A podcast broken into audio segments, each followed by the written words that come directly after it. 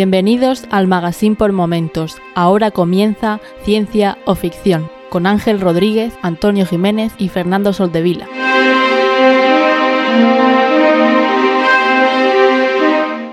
Bienvenidos a Ciencia o Ficción, un podcast sobre la ciencia y la tecnología que encontramos en libros, series, películas y básicamente en cualquier plataforma.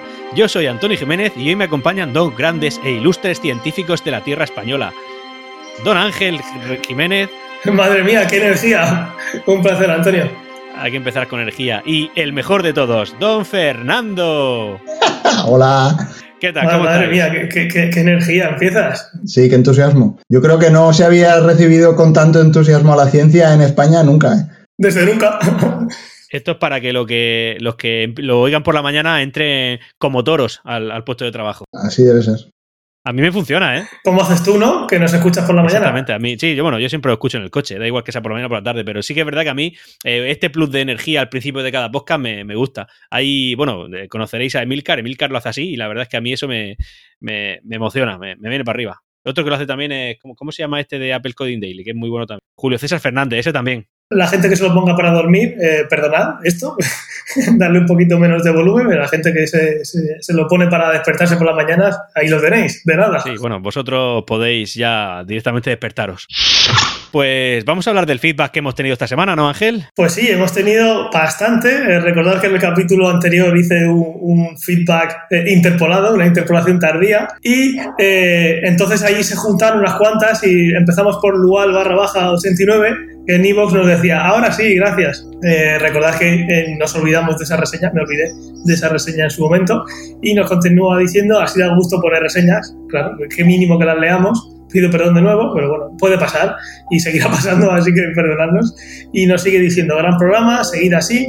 Y he cambiado de opinión respecto a Batman. El mejor va a ser Pattison. Ja, ja, ja.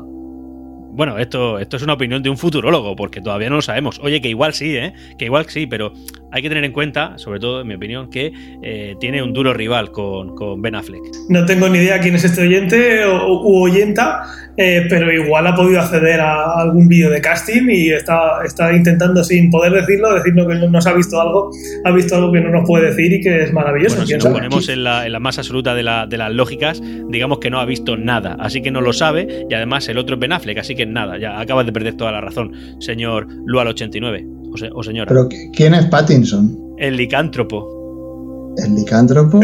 Uno de Crepúsculo que va a ser el siguiente Batman. Hostia. Bueno, vale, bien.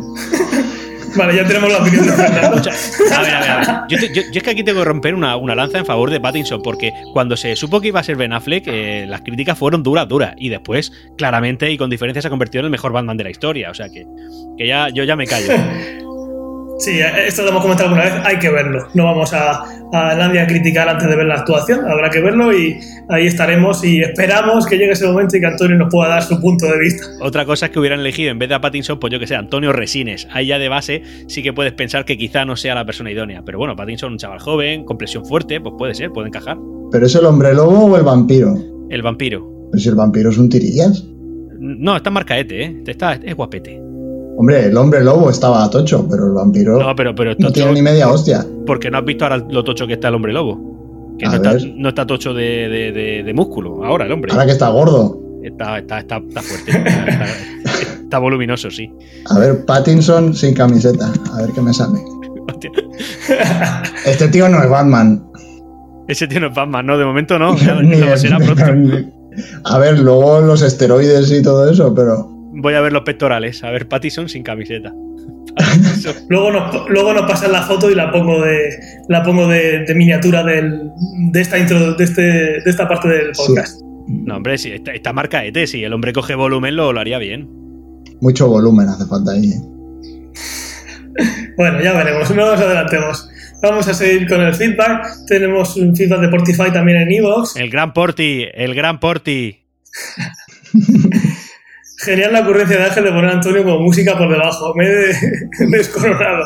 Ánimo, Antonio. Estamos contigo que no te vas a ir los frikis.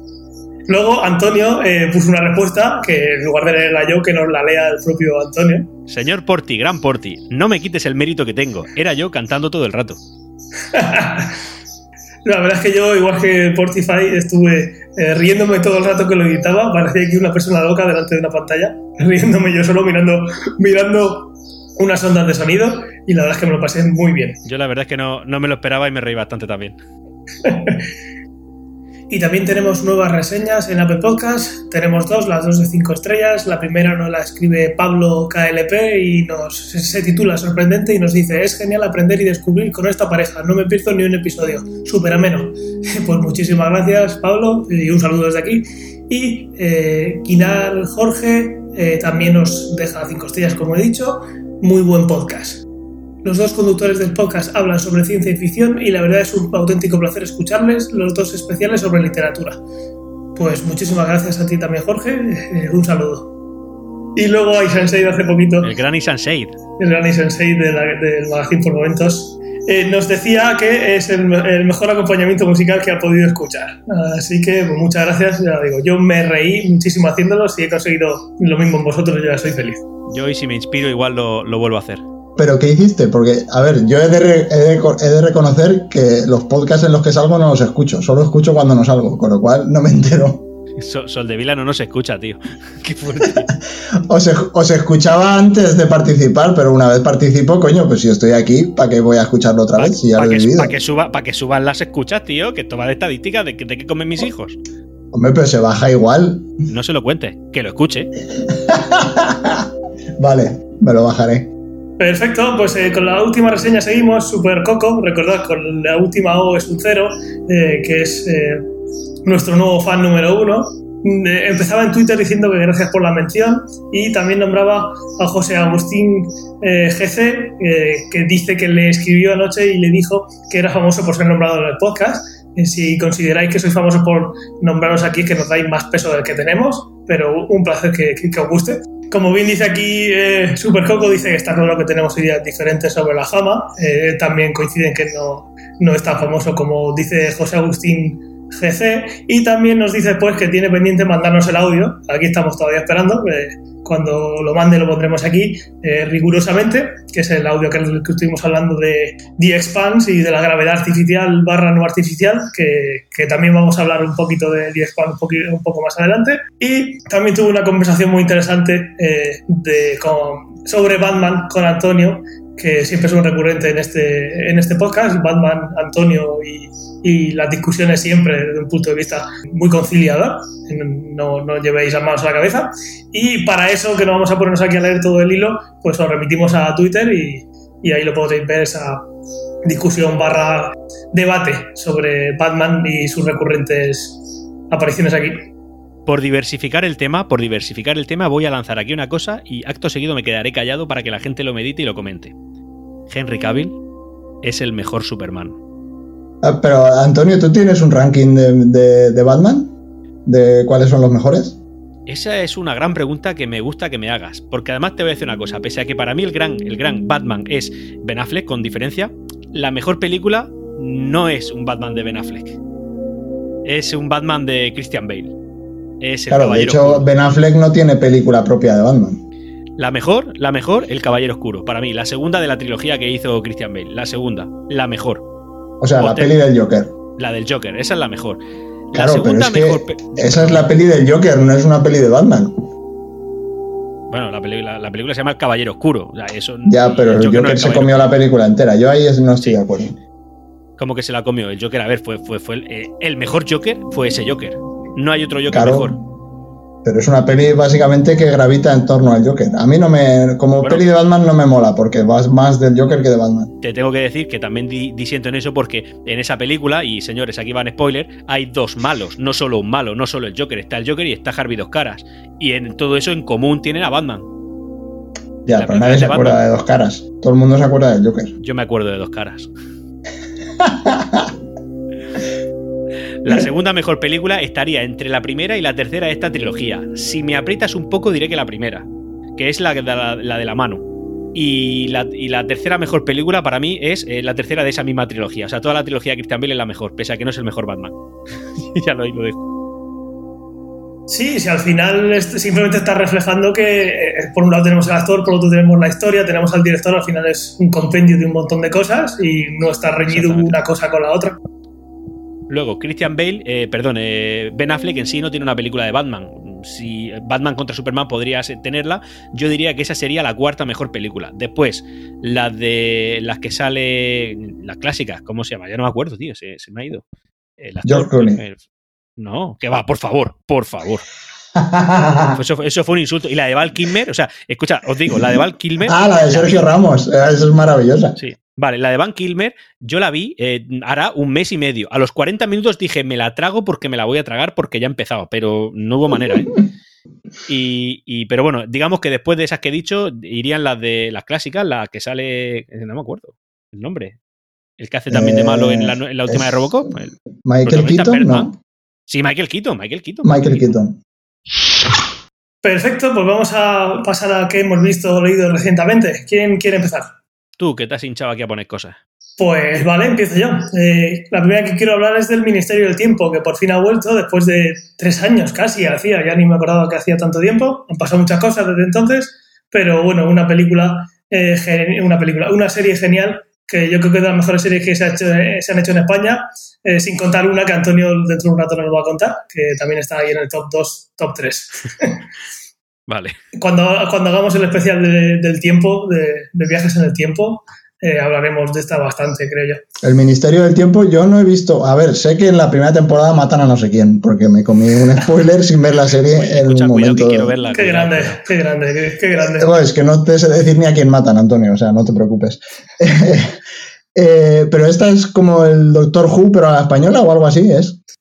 Es más, digamos que es una serie en la que estás eh, paseándote por la historia con la pretensión de que existe un ministerio, un ministerio que puede viajar en el tiempo y que su principal propósito es eh, que el tiempo no se altere y que la historia sea la que es. Entonces, con ese propósito, pues vas a un pues, montón de sitios y, y, si sabes un poco de historia y te gusta la historia, tiene ese plus que al final es un paseo por la historia desde ese punto de vista de la ciencia ficción que me parece grandioso y a todos los que no lo habéis visto la recomiendo muchísimo. Está muy bien hecha y además es muy rica en, tanto en historia como, como en ciencia ficción. Esta serie la quiero ver, además tengo muchas ganas porque todas las referencias que tengo son bastante buenas y la verdad es que está en HBO, plataforma que no tengo, pero es que resulta que la, la aplicación de RTVE está toda, entera y gratis, normal.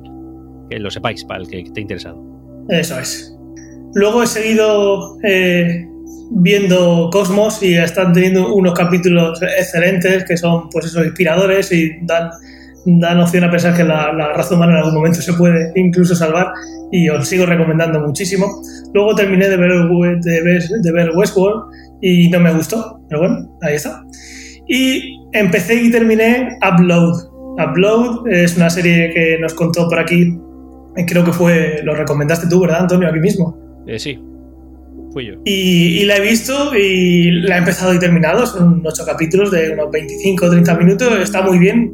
Va de una sociedad en la que eh, si, si no te mueres de repente y lo puedes prever, te pueden subir a una nube, te puedes subir a, un servidor en el que puedes continuar tu, tu vida o empezar tu, tu, vida del más allá con videollamadas que puedes hacer al mundo real y puedes tener ese contacto, incluso puedes asistir a tu funeral eh, con una pantalla y demás. Digamos que es un, es un mundo eh, muy cercano, pero que tiene esa parte de distopía, de cosas de esto no lo quiero ya, esto no lo quiero nunca, cositas así, que está muy chula, sin ser muy profunda. Eh, toca temas que están muy entretenidos en la ciencia ficción y tiene un arco, un arco que no es muy importante y también es bastante previsible, pero bueno, todo, todo el camino y todo ese mundo que nos presenta creo que es un mundo muy interesante y si queréis echarle un vistazo yo creo que no os vais a arrepentir. Yo esta empezado a verla, llevo tres capítulos y como poco es divertida, la verdad. O sea, pero pilla en tu conciencia, pero luego no te dan un cuerpo. O sea, estás solo te está, digamos, tu, tu intelecto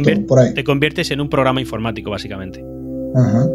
Sí, y luego introduce muchas cosas que luego contaremos. Igual en esto no lo quiero nunca, que también diré alguna de esas cosillas, se puede ver un poco más. Eh, Yo también he puesto cosas de esta, de esta serie en esto no lo quiero nunca. Perfecto, pues ahí comentaremos alguna pincelada más. Ya os digo, no van a ser spoilers, simplemente el, lienzo sobre el, que, sobre el que pasa esa historia, que al final, ya digo, no es muy profunda, pero tiene eh, esa parte eh, de, esa historia emocional de una persona que te deja y que obviamente está en un servidor, no va a ser lo mismo, etcétera. Y luego también terminé de ver Sense8, que aunque esto no es historia eh, ni nada, porque hace un montón de tiempo que terminó, bueno, como os dije que había empezado, pues la terminé y me gustó mucho. Eh, es una serie que terminó como terminó y la historia, pues bueno, termina de forma precipitada, pero es de estas series que cuando terminas tienes la sensación de que conocen muchísimo a cada uno, muchísimo a cada uno de los personajes y a mí esas cosas me gustan, así que por esa parte me ha gustado mucho. Eh, si quieres continúo yo que tengo algo más que Fernando y ya Fernando nos cierra con cosas más interesantes que las cosas que insignificantes que yo tengo que decir.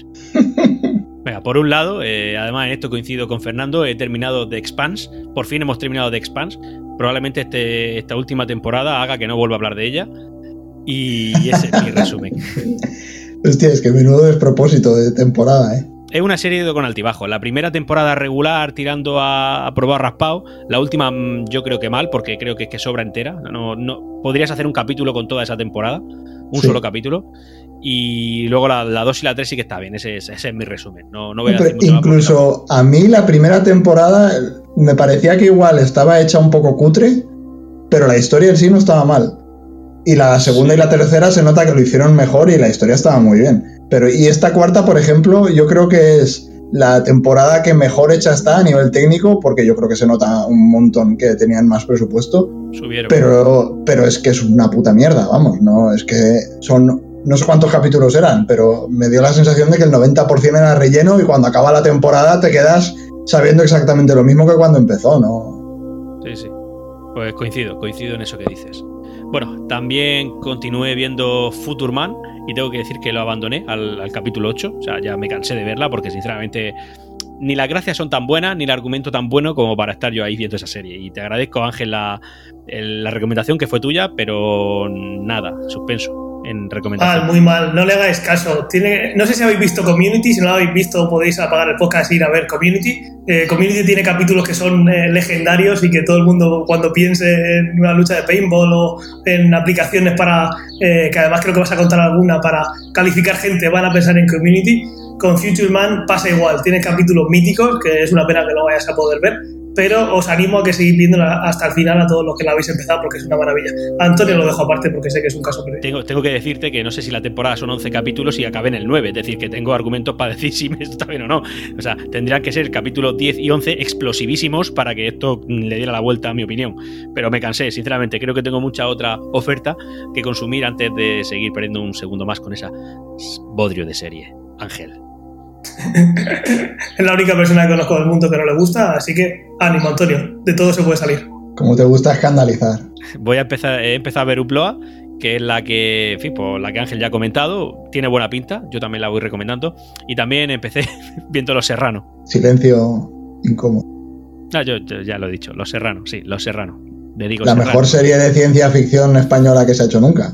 ¿Sabes qué pasa? Que es una serie mítica en mi infancia y empecé viendo el primer capítulo, me piqué y, ahí me he quedado. El Fiti, grande el Fiti. Pero claro, yo esta serie realmente no la he visto nunca, pero me enteré del final porque claro, evidentemente se armó un revuelo que te cagas. Pero si tú te pones a ver la serie, se juega con la idea de que puede ser mentira y puede ser verdad. O sea, hay no sé cuántas temporadas donde no se sabe si es un sueño o no es un sueño. Que va, que va. Ah, es que eso hubiese sido maravilloso. Que va, que va. Que hubiera pistas. Claro, haber estado cebando el final durante ocho años o los que sean. Nada, nada. Eso hubiera sido grandioso. Esto es que llegaron al final y se quedaron sin presupuesto y dijeron, esto hay que acabarlo ya, ¿eh? ¿Qué, qué ha pasado? Y básicamente fue eso. vale, bien. Junto con el Ministerio del Tiempo de lo mejor que ha hecho la ciencia ficción española. Sí. Es entretenida y oye, eh, que sale Verónica Sánchez. Eso no, lo dejes ahí suelto. Es un dato. Voy a ver quién es Verónica Sánchez. Y Fernando, ¿tú qué has visto o leído recientemente? Ah, pues bueno, como has dicho, acabé de ver The Expanse, que ya más o menos he dejado mi opinión ahí que es bastante clara, y luego me leí un libro de Philip K. Dick que se llama Ubik, posiblemente cualquiera que haya estado leyendo un poco la obra de Philip K. Dick lo habrá leído y es súper recomendable. Va un poco también de esto que hablábamos de diferenciar si, si estás viviendo en, en, la vida real o en un sueño. Con lo cual recomenda, te lo recomiendo, Antonio. Genial, me lo apunto. ¿Tiene película? pues puede ser, no lo sé. Creo que iban a hacer una película y, y, diría que querían hacer una así moderna, no lo sé seguro. Le estoy preguntando a José Luis Google. Aquí sale en Sensacine, sale película de 2014. Ah, pues. ¿Así al final lo hicieron? Yo no la he visto, ¿eh? No, no lo sé. No sé. No, por lo que leo en la Wikipedia dice que el, el escritor dice que, que, ha dejado de- que no va a trabajar en ella. Cierto, pero aquí en Sensacine pone eh, publicada en 2014, pero luego entra y pone próximamente. O sea que es como que la dejaron ahí el artículo sin actualizar. Está en el limbo. Lo eh, el director, el escritor, eh, para que iba a adaptarlo, dijo que, que no estaba trabajando en el proyecto ya. Vale, perfecto. Perfecto, pues vamos a pasar al tema principal de hoy, que queremos eh, centrarlo, comentar un poquito el tema de, de criptografía, de, de coger mensajes y que no los puedan leer, de cómo saber si un mensaje se ha leído o no, cositas así, eh, que estuvimos hablando el otro día y salían películas y series que podíamos traer y bueno, de excusa vamos a traer la criptografía. Podríamos decir que hoy el tema va del doble check. Pues sí, series y películas relacionadas con esto, eh, habréis visto un montón. Tenemos, yo qué sé, el Código da Vinci, que justo estuvimos hablando en el último episodio.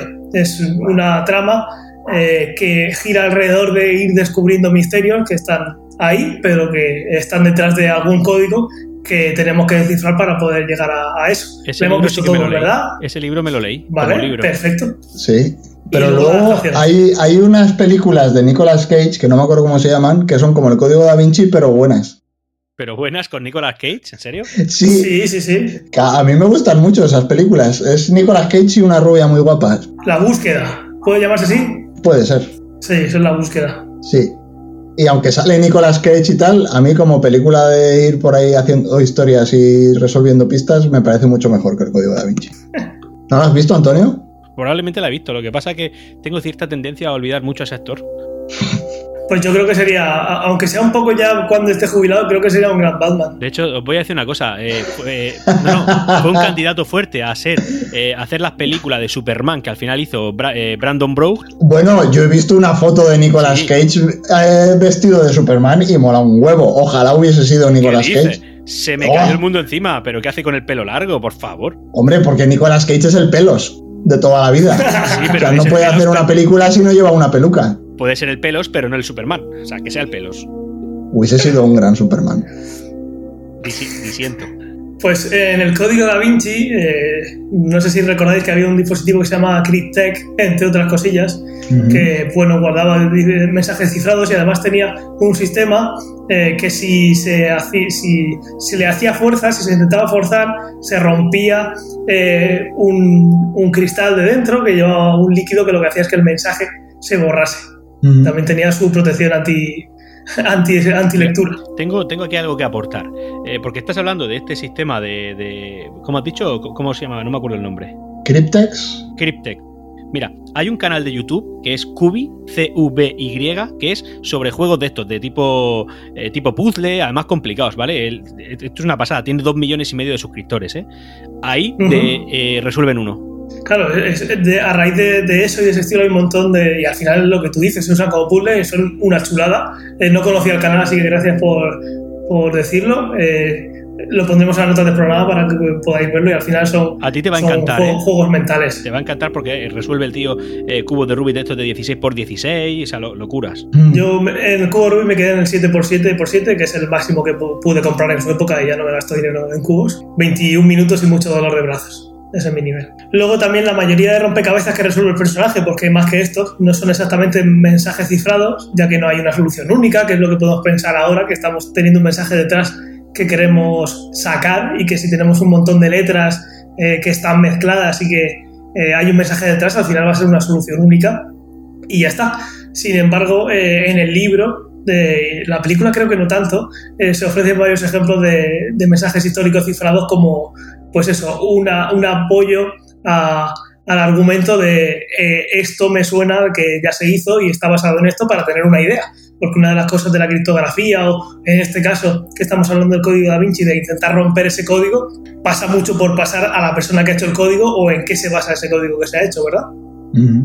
Luego también, eh, no sé si habéis visto The Wire, la serie de The Wire. Yo he visto la primera temporada seguro, pero claro, hace un montón de tiempo.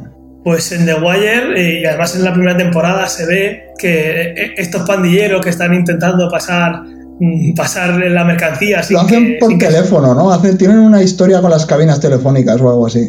Entonces el sistema se basa en el uso de cabinas telefónicas para bus eh, y buscas, ¿vale? Es una serie que tiene ya un tiempo en el que también se usaban buscas y una de las cosas, aunque el busca ya en aquella época estaba un poco pasado, era usar esa tecnología eh, menos usada para transmitir códigos y ahí por ahí se intercambiaban mensajes. Lo que pasaba eh, en esta serie es que eh, The Wire al final es el cable, ¿no? La escucha.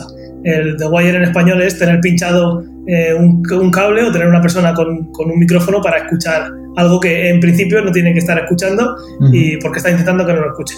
Entonces, hay una cosa muy, muy chula y es que eh, usan esas cabinas para mandar mensajes a los buca con un código eh, para, para, que no sepa la policía si en el caso de que estuviera escuchando, que si estaba escuchando, qué querían decir. Entonces aquí lo que hacen, y también se ve en la obra de, una obra de Galán Poe, El escarabajo de oro, eh, es conocer a quién está haciendo el cifrado. Entonces, claro, ellos piensan que es una banda callejera, lo que estén haciendo no puede ser muy sofisticado, ¿verdad? Uh -huh. Entonces la policía, la policía, fue capaz de identificar el sistema justamente por eso, por conocer que no podía ser algo muy sofisticado. Eh, la cosa era que eh, cuando, cuando marcaban el teléfono, los números eh, los cambiaban de sitio. El 2 con el 8, el 9 con el 1, el 5 por el 0, hacían permutaciones así para meter un código ahí. Luego también tenemos el eh, The Imitation Game, eh, esa película que no tiene mucho tiempo sobre Alan Turing. ¿Esa la habéis visto? Sí, súper buena. No, yo no la he visto. Esa es la que resuelven enigma, ¿no? De los nazis. Eso es. Uh -huh. Sí, sí. Es por lo que yo por lo que yo he leído es la mejor película con menos basado en hechos reales que se ha hecho últimamente.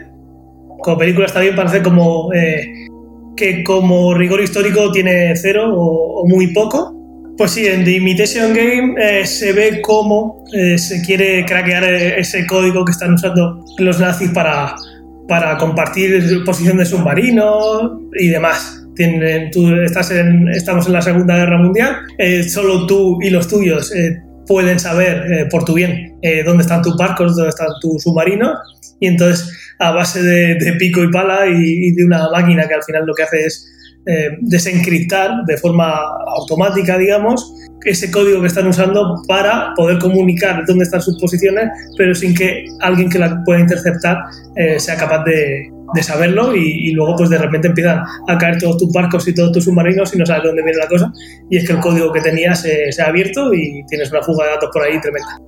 Además, el, bueno, por lo que yo estuve leyendo una vez, porque a veces, creedme, leo, eh, Alan Turing también fue un poco el precursor, el creador de la inteligencia artificial, porque esa máquina que creó no solamente es que simplemente descifrara, sino que aprendía cómo descifrar, ¿no? Sí, sí, sí, es uno considerado uno de los padres de, de, la informática y luego también tenemos el famoso test de Turing, que es eh, un, una serie de preguntas, una serie de procedimientos para saber si estás hablando con una máquina o con un humano. Así que sí, estamos ante una figura que tiene una importancia en nuestro día a día tremenda hoy en día. Y luego también tenemos Una mente maravillosa, que es una película que tengo que confesar que vi hace muchísimo tiempo y, según la vi se me olvidó, pero creo que tú, Fernando, te acuerdas un poquito más de estos juegos que hay aquí en cuanto a criptografía y estos juegos, ¿verdad? Sí, eh, es una peli de Russell Crowe, bueno, realmente el director no me acuerdo quién es, pero el protagonista es Russell Crowe, eh, y hace el, el, papel de, si no recuerdo mal, es Nash el apellido, el, el apellido es famoso, no sé si exactamente en la película está está basada en, en, una persona real. Yo diría que no, pero bueno, no, siempre te, los matemáticos nunca dejan de sorprenderte, con lo cual no lo descarto. El director, para que sepáis, es Ron Howard, que también dirigió El Código da Vinci. ¡Oh! Dos Yo, grandes obras maestras. Esa película a mí me, me impresionó bastante porque en fin, llega a un nivel de locura importante por el tipo de sí. mente tan avanzada que tiene. Sí, el tío es un genio matemático, pero luego, digamos, hay una trama ahí de que, a ver, está pues está como una puta cabra. Entonces no sabe realmente lo que es real o lo que es una imaginación suya en su cabeza. Y se tira no sé cuántos años descifrando códigos y realmente está puto loco, no. Así, además intenta ahí averiguar el patrón del, del, andar de las palomas y en fin, que llega a un nivel importante. Sí.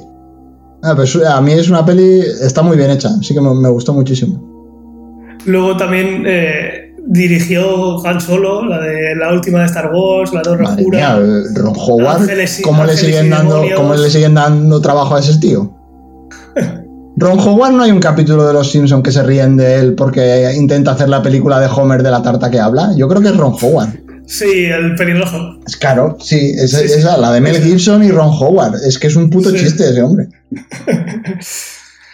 Vale, pues vamos a pasar un poquito a ejemplos del día a día. Uno muy usual, aunque un poco más transparente, por suerte por nosotros, puede ser los bancos y todo lo que hay detrás de, de esas transacciones. No sé si tú a nivel técnico, Antonio, puedes aportar algo de esas comprobaciones que se hacen. Bueno, al final no es como el Bitcoin, pero que sí que tienes un blockchain que se tienen que intercambiar información, comprobar, verificar, etcétera, etcétera. Pero bueno, es uno de los ejemplos, eh, los bancos y muchos procesos que hacemos a través de su plataforma. Claro, pero para eso hay empresas en medio que se encargan de ese tipo de verificaciones. También hay bancos, re- que, bancos centrales que regulan tipos de las transferencias. Pero es que tienes que tener en cuenta que, por ejemplo, hay formas de transacciones que están reconocidas por este tipo de bancos y hay otras que no. ¿Entiendes? Y eso ya no está regulado. Esos son el tipo de, de- de operaciones que yo, de las que yo no puedo hablar. Antiguamente, ¿sabes cómo se hacía eso? O sea, por ejemplo, hace, yo qué sé, antes de estar informatizado. Eso era por compensación. Habían prá- prácticamente lo que circulaba eran documentos escritos. Entonces te estaba sellado por un apoderado de la oficina bancaria donde se emitía una transferencia y tenía que recibirla el otro. Y tenía que estar verificado. Pero vamos, era por, con papel.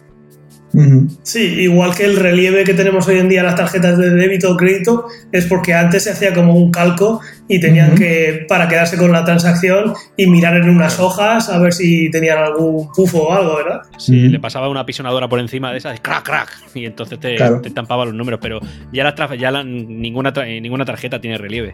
Ni, pero vamos, ninguna. Ah, Entiendo que eso hoy en día lo falsificarías con la punta, vamos, facilísimo. No, claro. yo tengo tarjetas que sí que tienen, siguen teniendo relieve. Entonces al final lo que hay son empresas centralizadas que se encargan de tener como una base de datos con toda la información de cada una de las tarjetas.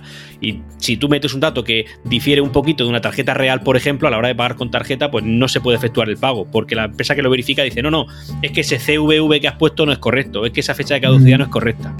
Y aún así, para verificar el pago necesitas una autorización, que eso va encriptado, que se envía mediante SMS al cliente. No el SMS no va encriptado, sino que el código que tú metes va encriptado, digamos. Mm. Y tiene que coincidir. Mm.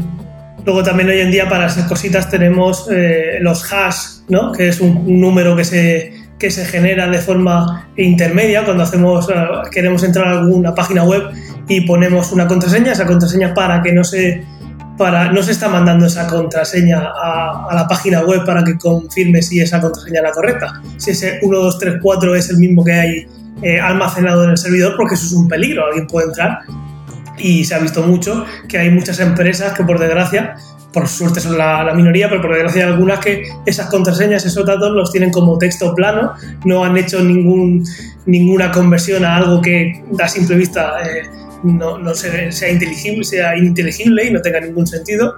Y lo que se hace para esto es que cuando tú mandas una contraseña, esa contraseña se convierte con una cosa que se llama hash, que es un protocolo, es un, es un algoritmo que tiene en cuenta muchas cosas, y lo que hace es convertirlo en un números y letras bastante largo, que es lo que se va a comprobar si en esa, en esa biblioteca de contraseñas ese nuevo código que se acaba de generar eh, es el mismo o no.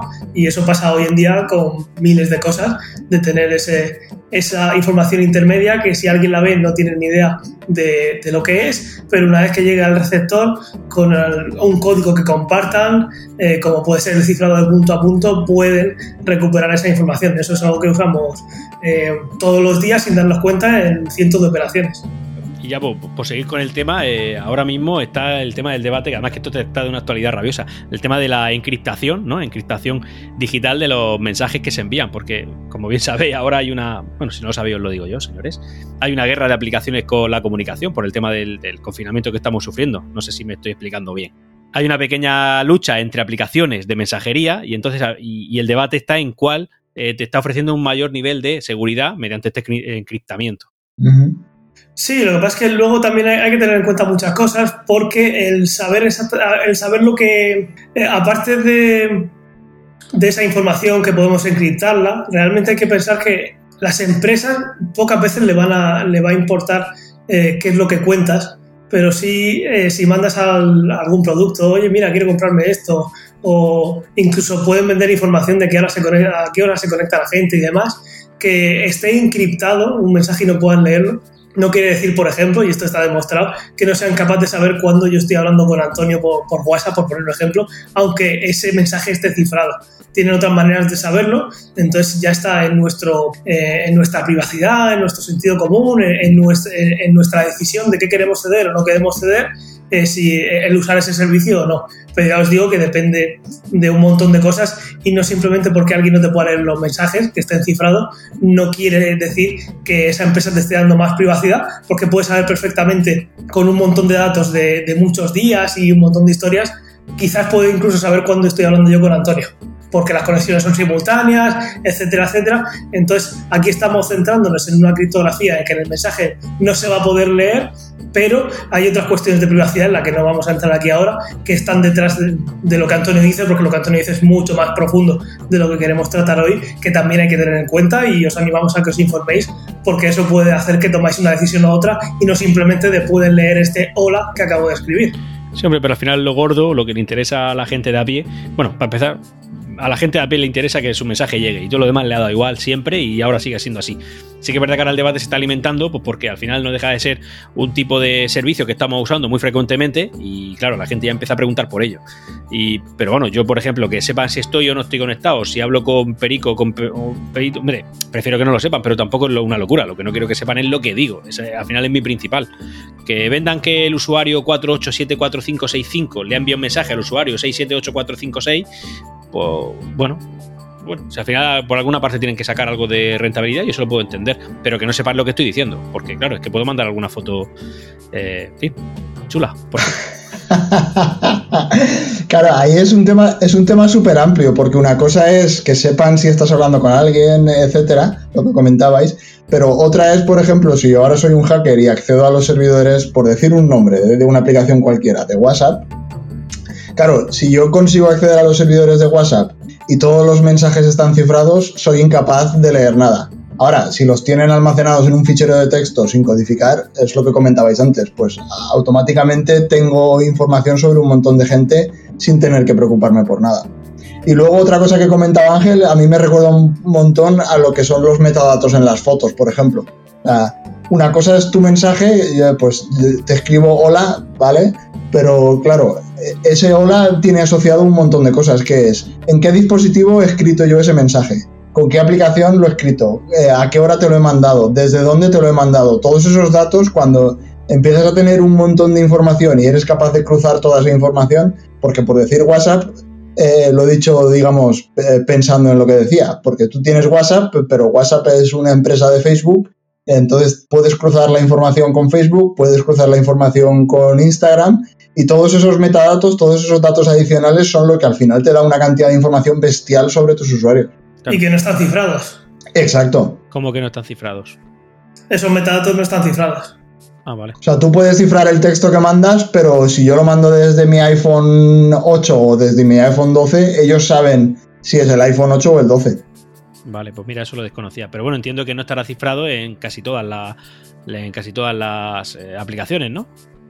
Hay algunas que pues- sí, por eso os animamos eso, a, investigar más y al final la privacidad no es que sepan más o menos, la privacidad yo creo que eh, se define muy bien como qué datos quieres dar mientras que sepas que los te estás dando y al final es llegar a, un acuerdo, digamos, con, el servicio que te están dando, que tú como obviamente, como obviamente dices, no se puede vivir del aire. Y que esté, que, esté claro para qué utilizan esos datos, porque a mí, por ejemplo, no me importa decirles qué dispositivo estoy usando si ellos simplemente lo utilizan para hacer estadísticas y decir, ah, pues todos mis usuarios tienen un móvil de hace cuatro años, con lo cual no puedo hacer una aplicación que requiera muchos, eh, mucho procesador, por ejemplo, porque toda mi, toda mi base de usuarios no podría utilizarlo.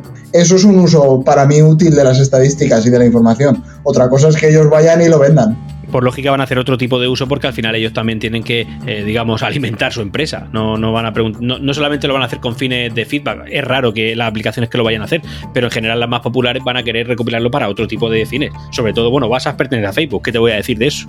Sí, sí, por supuesto. Pero daros cuenta que, por ejemplo, WhatsApp, perteneciendo a Facebook, por defecto tiene todas, todas las conversaciones encriptadas, que me acabo de enterar que los metadatos no, pero bueno, lo que es la conversación todas están encriptadas. Una aplicación que yo tenía antes, y ahora, bueno, también tiene muchas funciones y desde luego una buena aplicación, pero que yo tenía más idealizada, es Telegram, y Telegram de base no te encripta las conversaciones, salvo que tú inicies un chat encriptado. O sea, tienes que hacerlo, acordarte de hacerlo y ya está. Pero WhatsApp, por ejemplo, siempre está encriptada. Entonces ahí, por, por ejemplo, me, me, me llevaron un poquito más por el lado oscuro. Pese a que sigo dando Facebook. Luego hay un tema muy interesante que quería traer aquí, que es casi de ciencia ficción, pero que es así que el otro día, eh, viendo Cosmos, me vino a la mente que podíamos contarlo aquí, y es lo del entrelazamiento cuántico. Esto es algo que ya hemos comentado aquí y he, comentado desde, desde mi posición eh, que, de cuántica, que es saber nada, haber leído algo, pero saber nada. Y eh, hay una cosa que pasa que no se sabe muy bien el por qué, igual que no se sabe por qué una partícula eh, se puede comportar como una onda o como una partícula, valga la redundancia. Hay una cosa que es el, entrelazamiento cuántico y es, eh, y lo explicaban así en Cosmos, lo voy a intentar explicar así porque lo pusieron ahí eh, guionistas de esa manera, pues ¿quién soy yo para intentar darle la vuelta e intentar contarlo de otra manera? la cosa tú más que los de Cosmos. Pues exactamente. Como lo ponían ellos, es em, que si nosotros tenemos un fotón, una partícula de luz eh, azul y lo hacemos pasar por un divisor de haz, eh, lo que hacemos es que, lo que hace es que una parte pasa por ese divisor de haz y, la, y otra parte se refleja. Y de repente tenemos eh, de, una, de una partícula, de, de un fotón azul, tenemos dos rojos. ¿Vale? Y desde ese momento los fotones van volando por el universo, supongamos que están por el vacío, moviéndose por ahí y sin importar la distancia en la que están, imaginar que esto pasó en el origen del universo, un poquito después de que el universo ya fuera transparente, etcétera, etcétera, pongamos 12.000 millones de años, por poner un, dato, en el que esa partícula, esa partícula luz se separó en dos. El caso es que tenemos por universo 12.000 millones de años viajando dos eh, fotones y si nosotros cambiamos la propiedad de uno de esos fotones, eh, como puede ser el spin, que es una de las propiedades de, pues, de, las partículas, automáticamente en ese mismo instante, en la otra parte del universo, donde esté la otra partícula que se dividió hace 12.000 millones de años, esa propiedad física va a cambiar exactamente igual. Y en el momento que eso cambia, además dejan de entrelazarse y dejan de estar unidos en el universo por siempre. es como si eh, hubiera algo ahí que une el universo de una manera que no entendemos, porque en principio la velocidad de la luz no se puede eh, superar, pero sin embargo, esos dos, esas dos partículas, cuando se afecte a una, la otra automáticamente, esté donde esté, sabe que, su compañera eh, ha cambiado y además deja de estar entrelazado. No sé si se explica más o menos.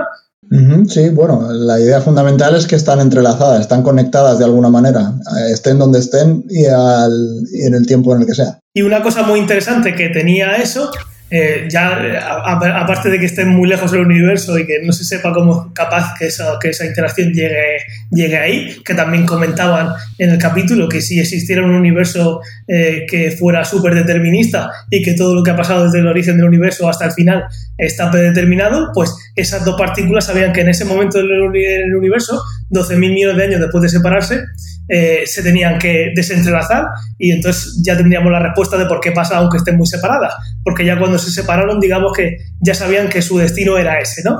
Pero quitando esa parte filosófica que también está muy chula, de ese superdeterminismo y que también me, me trajo a la cabeza la serie de Devs que ya hemos comentado aquí alguna vez, que se basa básicamente en un universo superdeterminista en el que todo se podría calcular, digamos, eh, una cosa interesante es que cuando tú miras esa partícula, igual que pasa con la dualidad de la onda y la partícula con, el experimento de, de, Young, que a muchos os sonará y que al final una partícula se puede comportar como, como onda o como partícula si la estás mirando o no. ¿Cómo sabe una partícula si la estás mirando?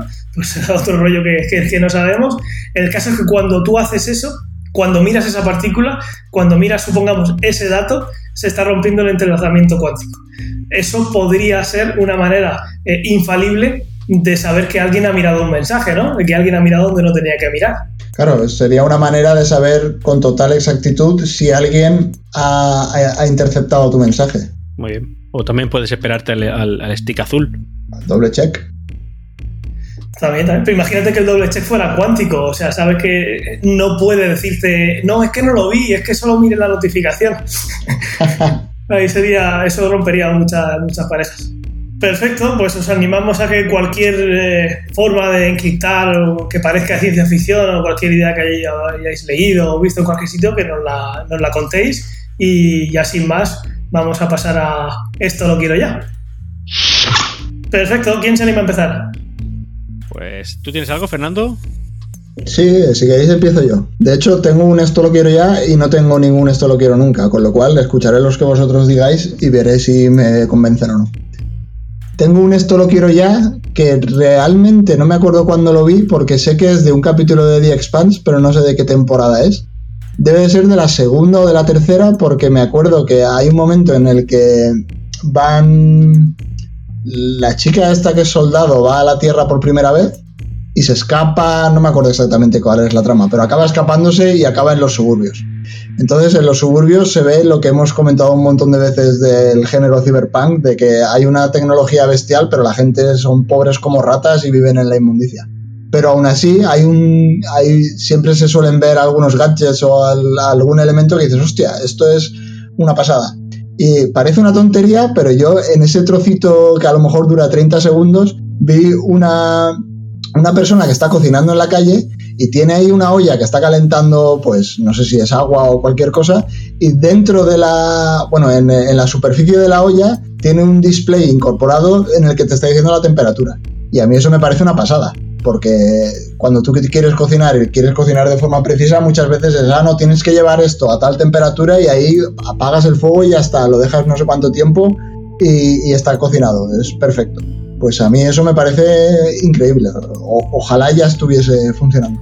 Debería ser obligatorio. Yo a eso le veo pegas. Y fijaos, ¿Qué, porque qué además pegas le ves? Mi esto lo quiero ya, igual te desmonta el tuyo. ¿Pero qué pegas le puedes ver a eso? Pues mira, te lo voy a decir. Bueno, yo- pero yo te voy a decir un par de cosas. Primero te pongo la pega y después te digo, mi esto lo quiero ya, porque es que además parece que está relacionado A con ver, tuyo. ponme la pega. Mira, la primera pega es que esto es como el que se compra un coche último modelo de 700.000 euros, que el coche lleva de todo, lleva de todo. Cuanto más Como el cosas... tuyo. Sí, bueno, el mío lleva de casi todo y eso es un problema para mí, porque yo al final lo que quiero es un motor que me desplace. Cuantas más cosas y piezas móviles y rollos le pongas, más susceptible es de romperse. Y por, ejemplo, esto no tiene ninguna pieza móvil, si simplemente Sí. funciona de puta madre. respeta mi turno. Entonces, si tú estás calentando para calentar agua, yo no necesito un display. ¿Entiendes? Porque al final es una cosa que se puede romper y me puede dejar medio inútil la, la olla y no tiene sentido, porque para calentar agua tampoco hace falta. Es decir, hay que saber también un poco que hay cierta tecnología que está, es demasiado, no sé cómo decir, de- le queda demasiado grande ciertas funciones. Poner un display a una No, olla, pues lo veo regular. No me convences, no me convences. bueno, esa es mi pega. Y luego, es que mi esto A mí que- tampoco me convence porque creo que justo esa tecnología, a- aunque ahora vas a dar la segunda pega, que esa sí que es definitiva, eh, creo que esa tecnología, poner un termostato ahí, bueno, un termómetro, está más que amortizada esa tecnología. Hmm. Yo, por ejemplo, en la, en la serie esta, Star Trek Picard, la que está en Amazon Prime, eh, tenían una. eh, bueno, y creo que en The Expanse también. eh, tienen una tecnología de quiero esto, sea lo que sea, y ese sea lo que sea, te lo hace. Por ejemplo, eh, recuerdo yo en Star Trek Picard que decían quiero una taza de té, y de repente dentro de una especie de microondas, no era un microondas lógicamente, salía un rayo y empezaba y te imprimía ahí un vaso de té, el té que tú querías, una taza de té. ¿Vale? O sea, date Claro, pero a ti te gusta cocinar, Antonio. a mí me gusta comer lo cocinado.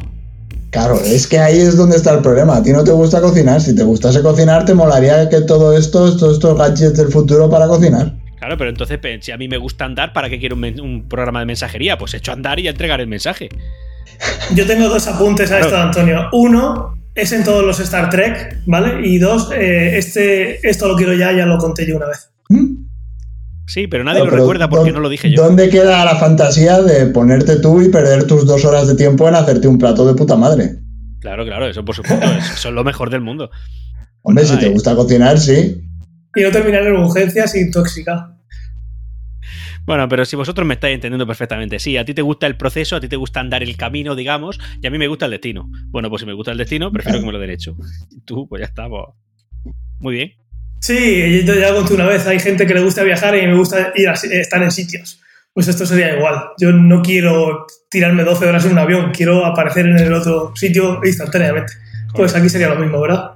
Claro, es la, pero es la diferencia entre ser un usuario y tener un hobby, por así decirlo. Es como al que le gusta la fotografía y se va a hacer fotos con la reflex y luego se tira una tarde editando en su casa, o hacer la misma foto con el iPhone y que te haga todo el proceso de, de edición en un milisegundo. Yo coincido más con Ángel, porque sí, al final echar la fotografía en sí puede ser una actividad lúdica de por sí. O sea, el propio fin puede ser el echar fotos, no el tener la Claro, foto ya metida. exacto, Pero- pero es exacto. que eso- claro, pero es que eso depende de cómo tú En la cocina eso pasa mucho, Antonio. es- Claro, sí, sí, su Claro. fin es cocinar, pero yo en mi caso, pues, tú- pero este es mi quiero, lo- esto es, este es mi, esto lo quiero ya, no el de otro. El mío dice que lo quiero ya.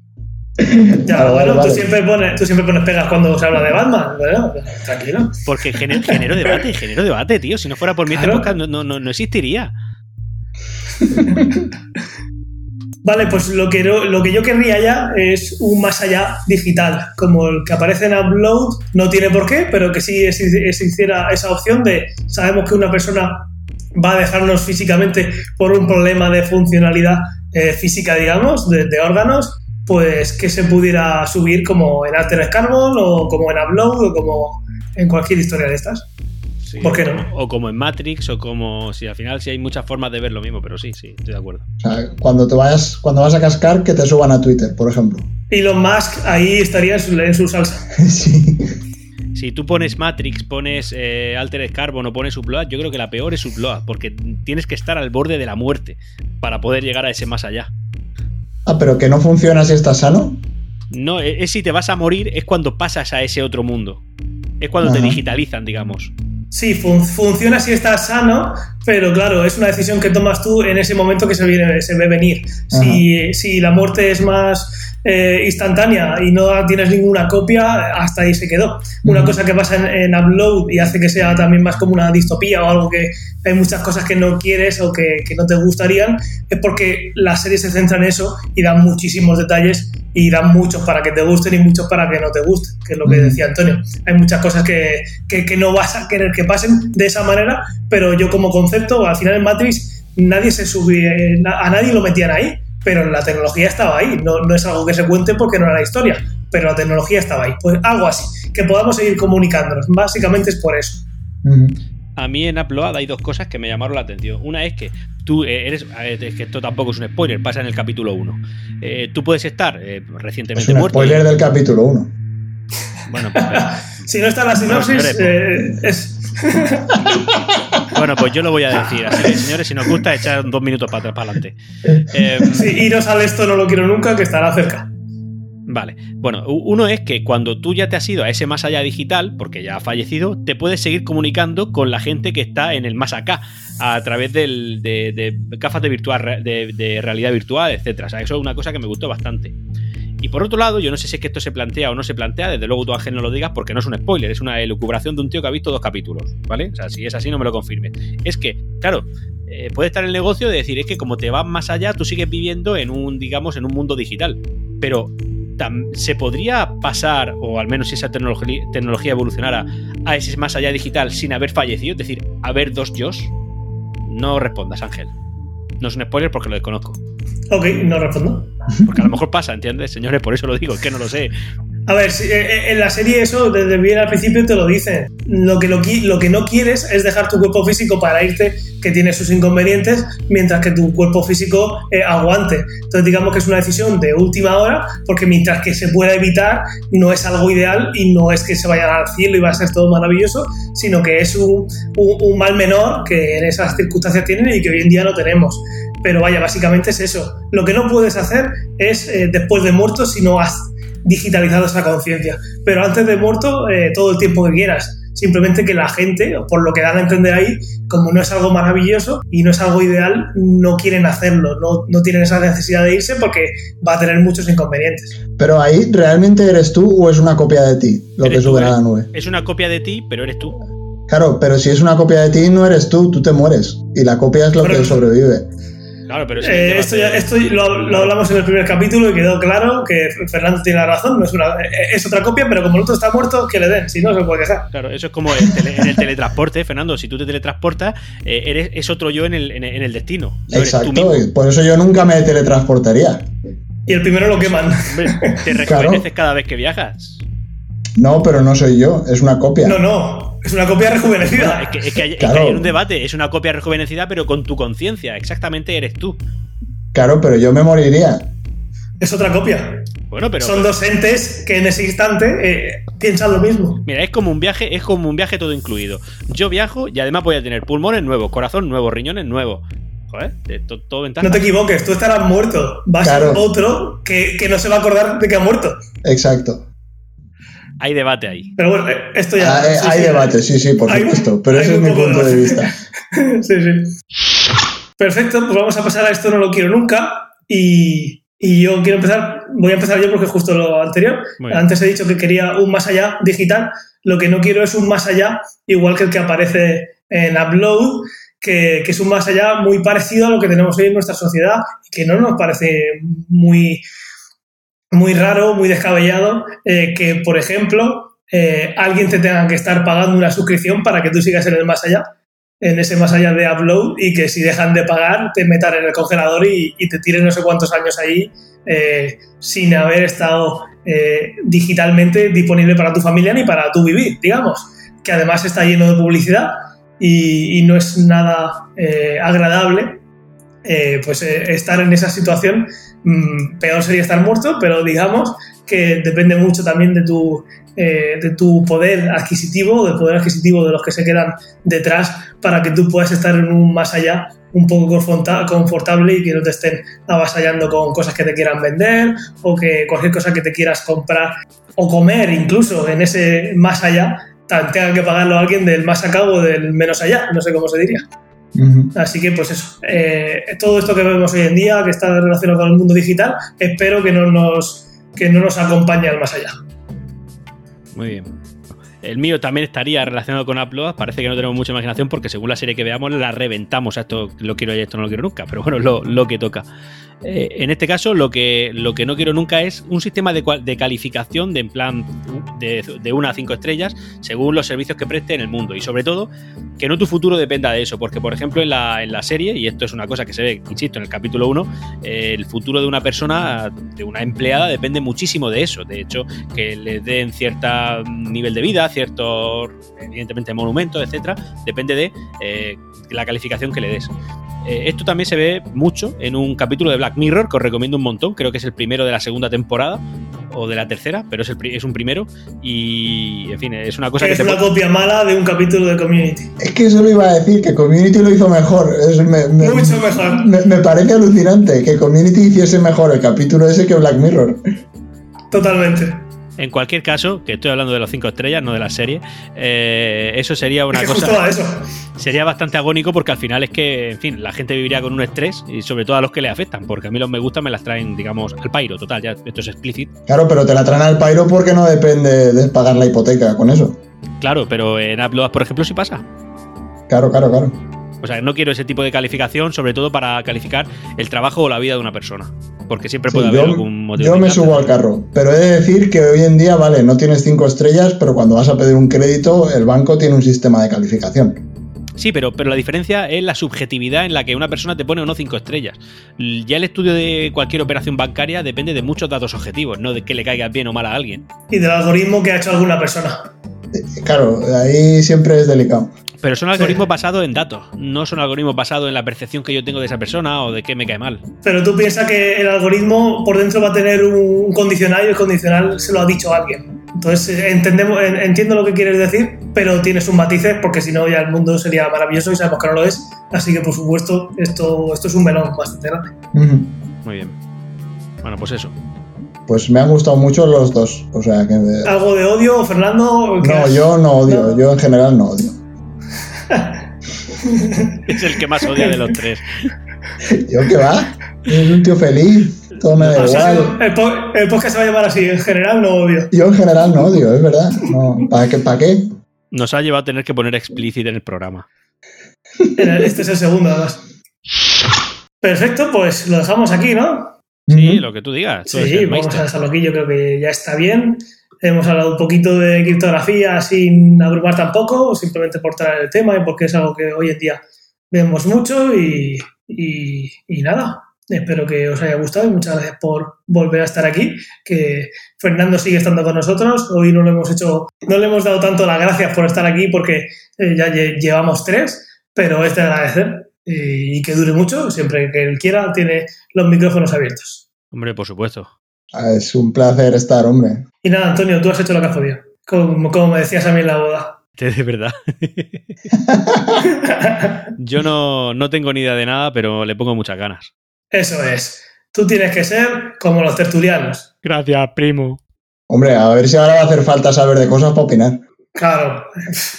¿Qué mundo queremos? esto no lo quiero nunca. Ni que esto no fuera España.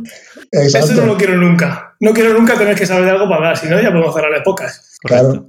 Pues nada, un placer eh, volver a estar con vosotros, como hemos dicho, y volver a estar con vosotros, los oyentes. Eh, muchas gracias por las reseñas que nos dejáis en Apple Podcast y en Ivo, están llegando mucho, también en Twitter. Recordad los métodos de contacto los tenéis en las notas del episodio y lo que solemos decir de vez en cuando, si tenéis algún amigo que sabéis que estos temas le gustan, eh, comentadle sobre el podcast a, a, ese amigo o amiga, mandarle el enlace, que nos escuche, que al final nosotros no ganamos nada, pero saber que estáis vosotros ahí detrás es lo que no, no voy a decir que nos da el pan para seguir viviendo, porque no es así, pero nos da el ánimo para seguir haciendo y si os entretenemos, pues genial. Es todo cuestión de ego. Lo hago por mis followers. Exactamente, por mis fans. Es más, este eh, llevamos una hora y pico grabando, o sea, eh, hablando, pero no le he dado a grabar, lo hemos hecho solo por nosotros. bueno, chicos, un placer. Nos, nos, escuchamos, nos vemos en 15 días. Si todo va bien, eh, seguid lavando las manos, con calma, no os vais locos. Y nada, ánimo. Un saludo, las manos. Un saludo, chao, chao, chao.